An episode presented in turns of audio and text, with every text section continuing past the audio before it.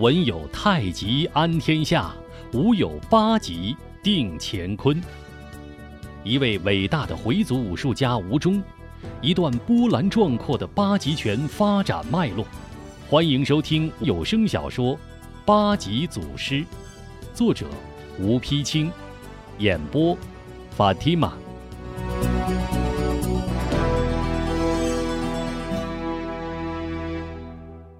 第八回，二长老拾财赠门宝，韩义是误救仇家女。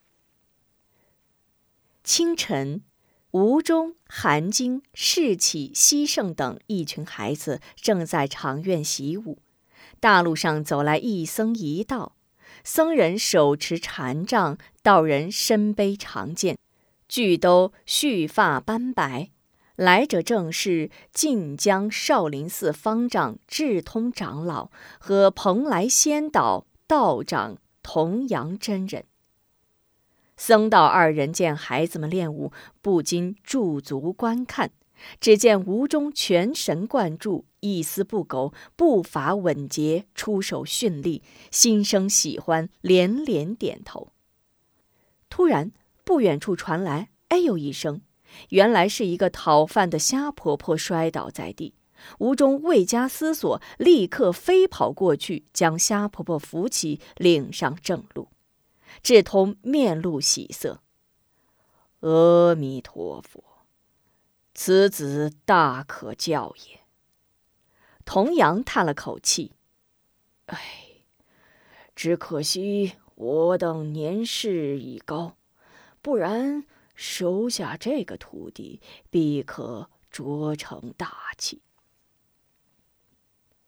吴中将虾婆婆领上正路，并嘱咐一声：“婆婆小心点儿。”随即跑了回来。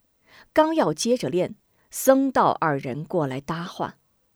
智通单掌一竖：“阿弥陀佛，小施主，你这是练的什么拳啊？”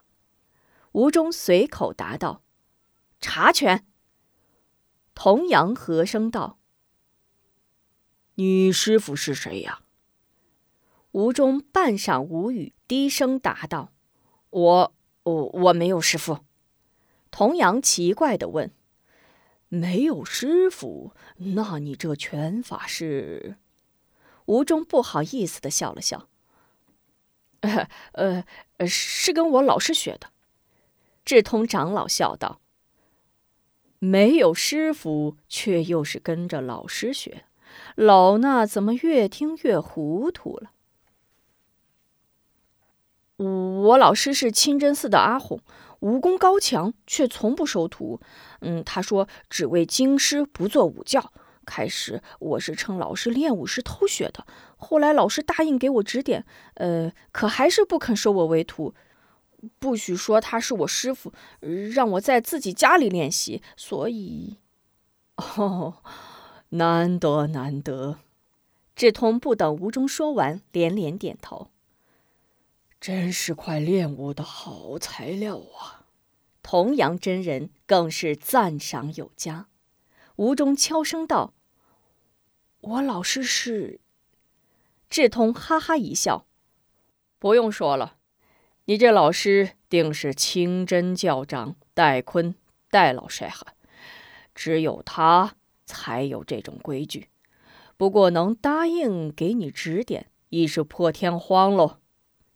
童阳接道：“等我见到无名，定要让他收下这个徒弟。”吴中一听“无名”二字，心中一愣：“你们说的是无名无名大侠吗？”智通奇怪：“对呀，你怎么知道？你见过无名大侠？”一提到无名大侠，吴中的眼圈立刻红了。练武的孩子们也都凑了过来：“无名大侠早就死了！无名大侠被烧死了！”群童七嘴八舌乱嚷嚷。二人一听，大吃一惊：“什么？无名大侠死了？你们当真认得无名大侠？”孩子们又是一阵乱嚷：“真的，是在大庙里被沙里虎鞭豪和坏坏诸葛许人烧死的。不信，我领你们去看看。”二长老相视点头，好，快快带路。一群孩子在前面跑着喊着，僧道二长老紧紧跟随。来到吉祥寺，群童指着吉祥寺废墟乱嚷：“就是这，就是这！无名大侠就是被烧死在这里边了。”智通长老一见惨状，目不忍睹，微合二目，双手合十：“阿弥陀佛，造孽呀，造孽！”童阳真人更是义愤填膺，愤愤道。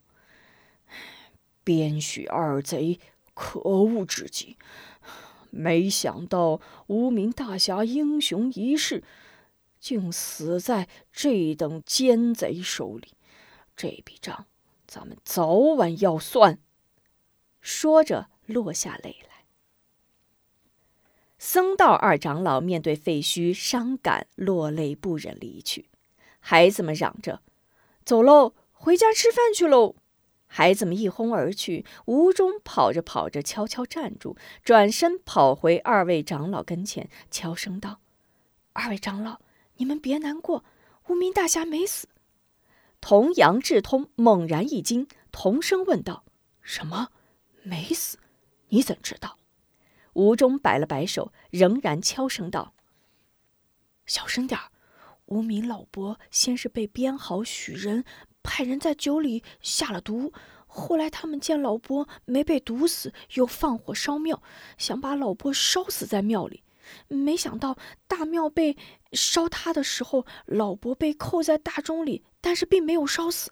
后来我和老师将他救到清真寺，为他解毒，这才保住性命。我老师说这是掉脑袋的事，谁也不许告诉。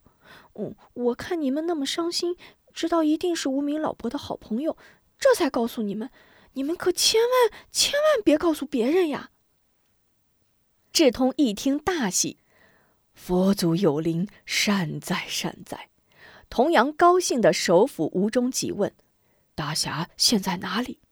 老伯身中剧毒，虽然勉强保住性命，但毒素未能全除，武功难以恢复。老伯为了解毒，现已去西域寻找仙水。也不知何时才能回来。吴中说着，难过的掉下眼泪。孩子，别难过，不管怎样，有救就好。难为你小小年纪有此侠肝义胆。志同沉声夸道。童阳对吴中更是爱不舍离。娃娃，你叫什么名字？吴中学大人样子，拱了拱手。禀道长，我姓吴，叫吴忠。嗯，吴乃天上之口，终为金童下士。好名字，好名字呀！童阳真人抑制不住高兴，转身对智通长老道：“我二人千里迢迢来到沧州，本为寻访老友，没想到老友不在。”却遇得个这个娃娃，哈哈，真是缘分呐！说着，从怀中掏出一个蓝色小布卷，展开，乃是一图娃娃。这张图叫两仪图，乃是易经之根，道家之本。凡练武之人能解此图者，必成大器。不知你可喜欢？吴中小心的接过宝图看了看，突然跪倒在地：“大师，我喜欢，你能教我解开此图吗？”童阳真人哈哈大笑，伸手将吴中扶起：“哈哈哈哈！娃娃快起来，此图非同一般，没有苦练，难悟其理。不是贫道不教，是你功夫火候未到。你既喜欢，贫道。”就送给你吧。日后如你能拜得名师，解开此图，可成武林英雄。智通长老见童阳真人将两仪图赠于吴中，自己顿觉面上无光，思来想去，微微一笑：“也罢，道兄既然如此大方，老衲岂能过于小气？说着，智通长老从怀中掏出一个黄色小布包来。孩子，过来，这可是我佛门绝学点穴秘籍，你要好好收藏，暗暗练习，千万不要落入坏人之手。吴中喜出望外，跪地接过秘籍，多谢长老。智通伸手将吴中扶起，起来吧。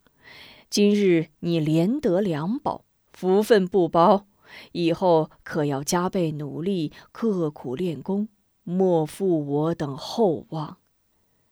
吴中掂了掂手中两宝，又看看两位大师，虽是幼小心灵，也感分量之重，连忙再次跪道：“二位大师的话我都记下了，可是我还不知道二位老人家是谁呢。”童阳真人哈哈大笑：“哈哈哈，小小年纪还蛮有心机。”随手用拂尘指了指智通长老。此乃晋江少林寺方丈智通长老，贫道久居蓬莱，人称童阳真人。吴中连忙叩头：“吴中拜谢二位老人家。”起来吧！哈哈。智通、童阳二位长老一齐将吴中搀起，笑着一挥手，徜徉而去。吴中目送二位长老飘然远去，匆匆跑回家去。京都绿营提督府提督大人贾怀正在书房挥毫作画，画面上一只老鹰正在空中恶狠狠地扑向地下一只正在啄米的小鸡。贾夫人轻手轻脚进来，一看到画便讨好的夸了起来。哟，这不是老鹰捉小鸡吗？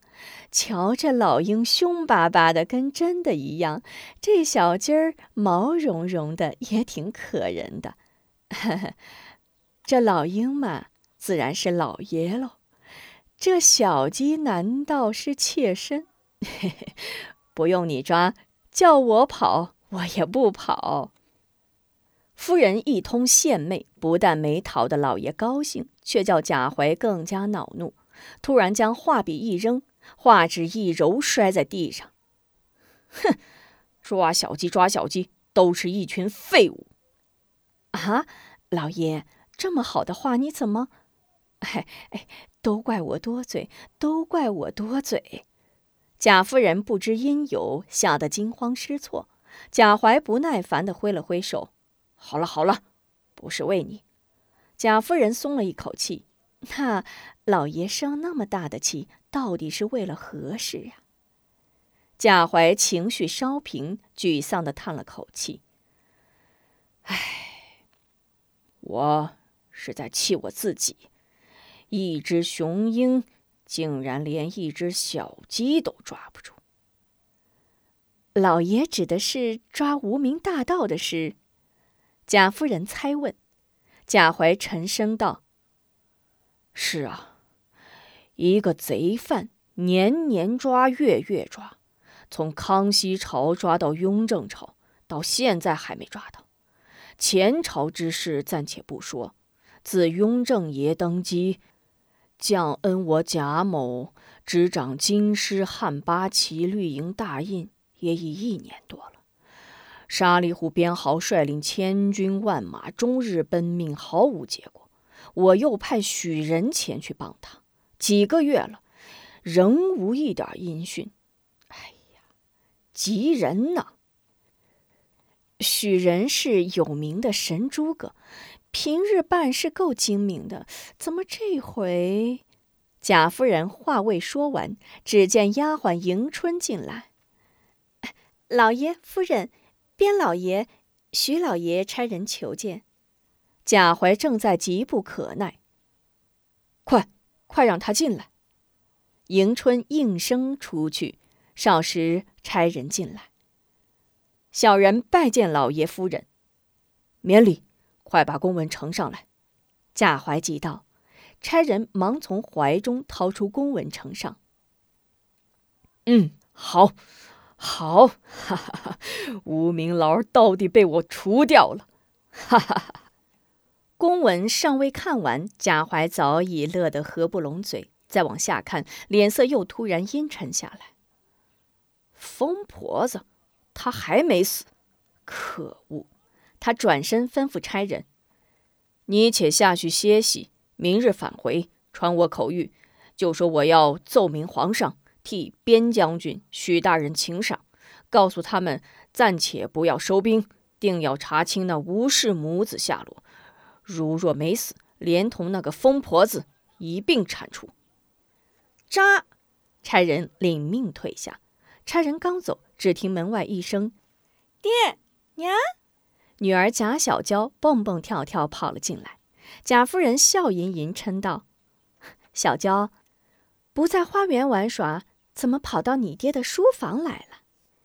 爹娘，今日庙会，边大哥、许二哥，嗯，还有许大哥都要去赶庙会，我也想去。小娇撒娇地摇着娘的手。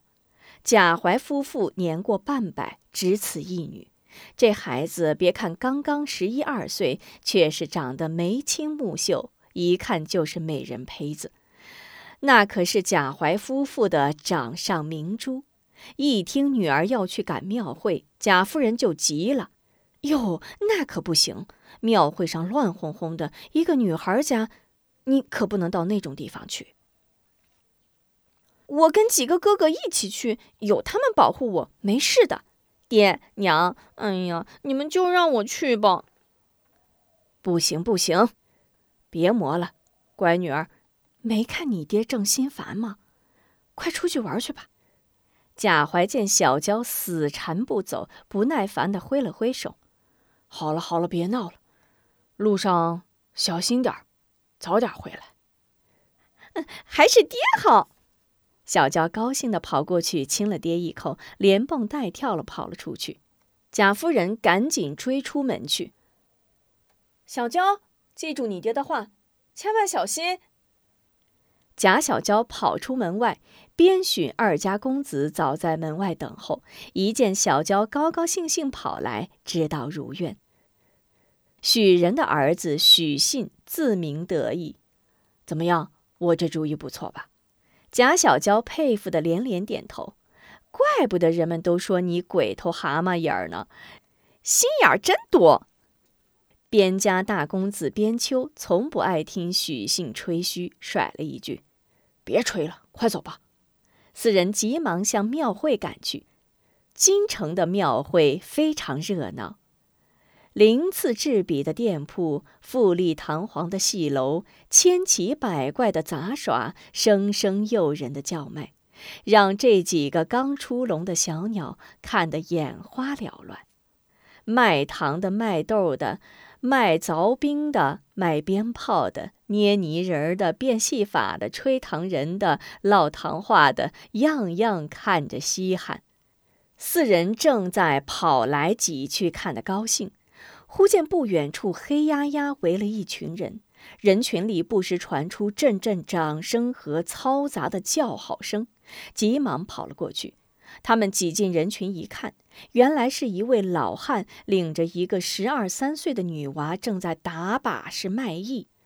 只见随着老汉的吆喝声，女娃翻起跟头，如轮飞转，凳上闲花仰身如玉，看得人们无不拍手叫绝。正在这时，一个中年男子悄悄挤过来，用肩膀碰了碰正在鼓掌叫好的二公子边帮。这算什么？那边有一耍猴的，那小猴比人都灵，穿衣戴帽、爬杆拉车，什么都会，真是有意思。真的在哪儿？边帮立刻来了兴头，想看吗？走，我带你们去。中年汉子答得干脆热情，边帮高兴地招呼一声：“走啊，那边有耍猴的，咱们去看看。”中年汉子早已走在前边，四人紧紧跟随，一起跑去。贾小娇是个女孩，自然走在最后。刚刚离开人群，迎面来了一个卖花的中年女子：“小姐，买束花吧，你闻闻这花多香呀！”卖花女说着，把一把塞在贾小娇手中。贾小娇拿着鲜花，顺手放在鼻前一闻，呀，真香呀！话音未落，直觉头昏脑胀，两眼发直，不能自控。卖花女笑一笑，招招手，说了句：“跟我来。”贾小娇便乖乖地跟着卖花女离开了庙会。边秋、边邦、许信三人围着耍猴的又叫又笑，玩得开心。谁也没发觉少了小娇，只待耍猴的汉子收罗敛钱，他们这才发现小娇不在，一时慌了手脚，急忙到处寻找。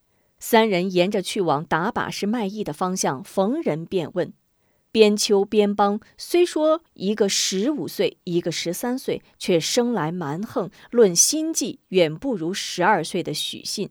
许信见边秋边帮问过几人，无人理睬，便悄声说：“大哥二哥，找人问话得嘴甜一点儿。你看前面走来个老婆子，瞧我的。”说话间，三人来到老婆婆面前。许信上前，甜甜的道：“老奶奶，有个十来岁的女孩，身着一身绸缎，刚才走丢了，你老可曾看见？”老婆婆停下脚步，慈祥的点了点头。哦，好像跟一个卖花的女人往西去了。许信听老婆婆的话一说完，立刻变个脸色，骂了声：“穷婆子，还非让小爷叫你一声老奶奶，快滚吧！”老婆婆一愣，气得倚杖戳他，望着许信的背影叹道：“哎，小小年纪，少得。”少得呀！眼看日落西山，贾府里不见小姐回来，贾夫人急得坐立不安，马上派人去边府、徐府打问。据说小姐、公子都未回来。贾夫人立刻禀明老爷，派人庙会上寻找。庙会上早已贪彻人稀。此时一向淡定的贾怀再也坐不住了。立刻派出所有护院兵丁撒网寻找，直到深夜仍杳无音信，直急得搓手跺脚，恨不得立刻把编好许人的千军万马调回来寻找女儿。请您继续收听八级祖师。